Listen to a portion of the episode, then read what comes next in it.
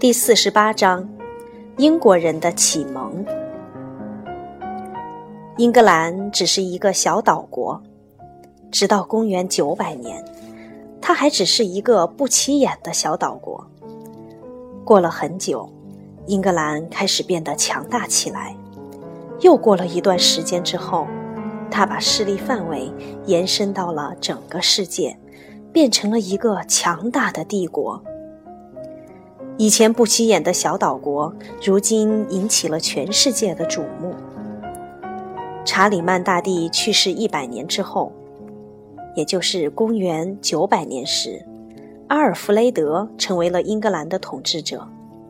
阿尔弗雷德在孩提时代一点儿也不喜欢学习，前面已经讲过，那时候的书基本上都是由修道士抄写的。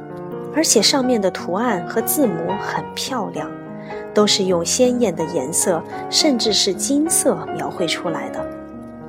有一天，阿尔弗雷德的母亲给他的孩子们拿来这样的一本书，并承诺说要把这本书送给最先读懂的孩子。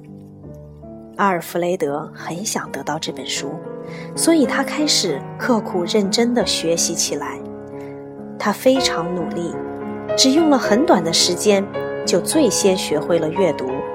最终，他如愿得到了这本书。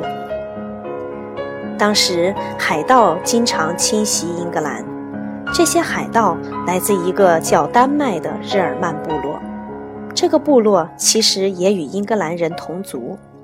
英国人很久以前就开始信奉基督教，成为了文明的基督徒。但是丹麦人依然很野蛮粗鲁，就像翻过农夫的篱笆墙，把别人果园里的苹果偷走的坏孩子一样。丹麦人从自己的国家渡海而来，在英格兰海岸登陆，把城镇和村庄洗劫一空之后，带着所有能够带走的值钱物品，又渡海回去。后来，这些丹麦海盗越来越大胆。他们在抢劫之后，不但不会匆忙逃走，还像偷了苹果的坏孩子一样，朝追来的农夫吐舌头、扔石头。英格兰的军队出兵去教训这些海盗，结果反而被海盗击败。这样看来，丹麦人似乎是无所不能。如果他们愿意的话，甚至还能征服英格兰。统治英国人。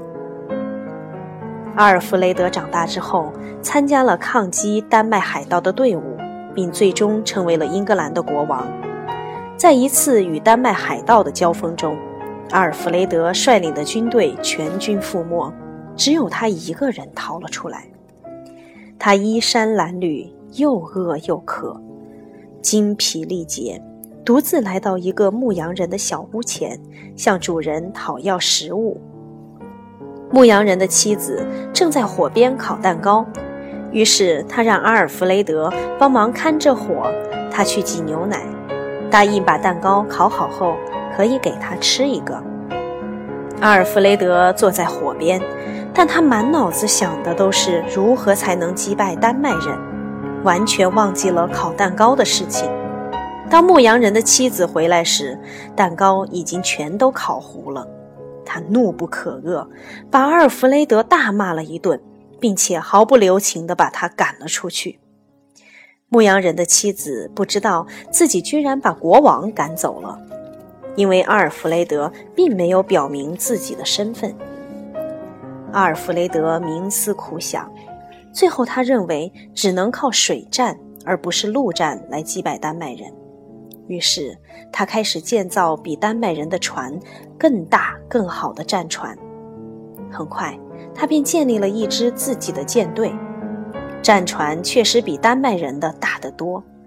事实上，这样的大船也有一个劣势，就是到了浅水中容易搁浅，而丹麦人的小船却能安全地沿着河岸航行。但是阿尔弗雷德的舰队到了深水区，马上就显示出明显的优势。这支舰队的威力之大，在英格兰是史无前例的。英格兰海军的规模在此之后很长一段时间都是世界上最大的。而创立者正是阿尔弗雷德大帝。阿尔弗雷德与丹麦人对峙了许多年，最后认为和解才是最好的解决办法。他决定与丹麦人达成一个协议，划了一块英格兰的土地供丹麦人居住，条件是他们必须承诺不再抢劫，老老实实的过日子。双方达成协议后，丹麦人在阿尔弗雷德给他们的土地上开始了平静的生活。后来，他们也变成了基督徒。许多年之后，丹麦人与英国人之间开始通婚，共同组建家庭。最后，这两个民族完全融合在一起。如今，人们已经很难分辨谁是丹麦人的后代，谁是英国人的后代了。阿尔弗雷德制定了非常严格的法律，违法的人会受到十分严厉的惩罚。据说，在阿尔弗雷德执政时期，英格兰的治安很好，老百姓谨慎守法，连丢在路边的金子也不敢捡。阿尔弗雷德除了组建海军、制定严格的法律之外，还效仿查理曼大帝，在宫廷内修建了一所学校，很多跟孩子一样无知的成年人也在学校里接受教育。所以，这所学校中的学生既有孩子，也有成年人。除此之外，他还做了许多对人民有好处的事情。例如，他发明了一种计时的方法，就是用燃烧的蜡烛来判断时间。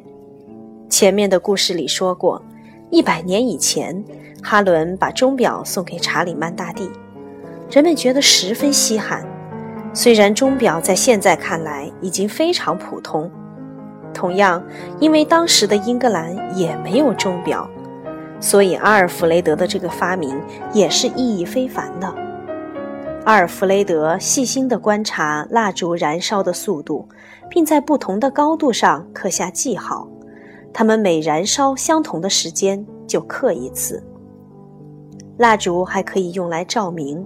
但是在户外就很容易被风吹灭，于是阿尔弗雷德用一个小盒子来装蜡烛，盒子用很薄的牛角片做成，这样光就能从盒子里透出来。因为那个时候玻璃非常稀有，所以只能用牛角片来代替。阿尔弗雷德的这些发明看起来似乎微不足道。跟现在的各种伟大发明和精密的仪器比起来，简直就是雕虫小技而已。但是，我真正想告诉你的是，那时候的英国人和欧洲其他日耳曼部落是多么的落后和无知，而阿拉伯的思想家又是多么的博学，他们发明的时钟是多么的先进。英国人跟他们比起来。只能说是刚刚起步而已。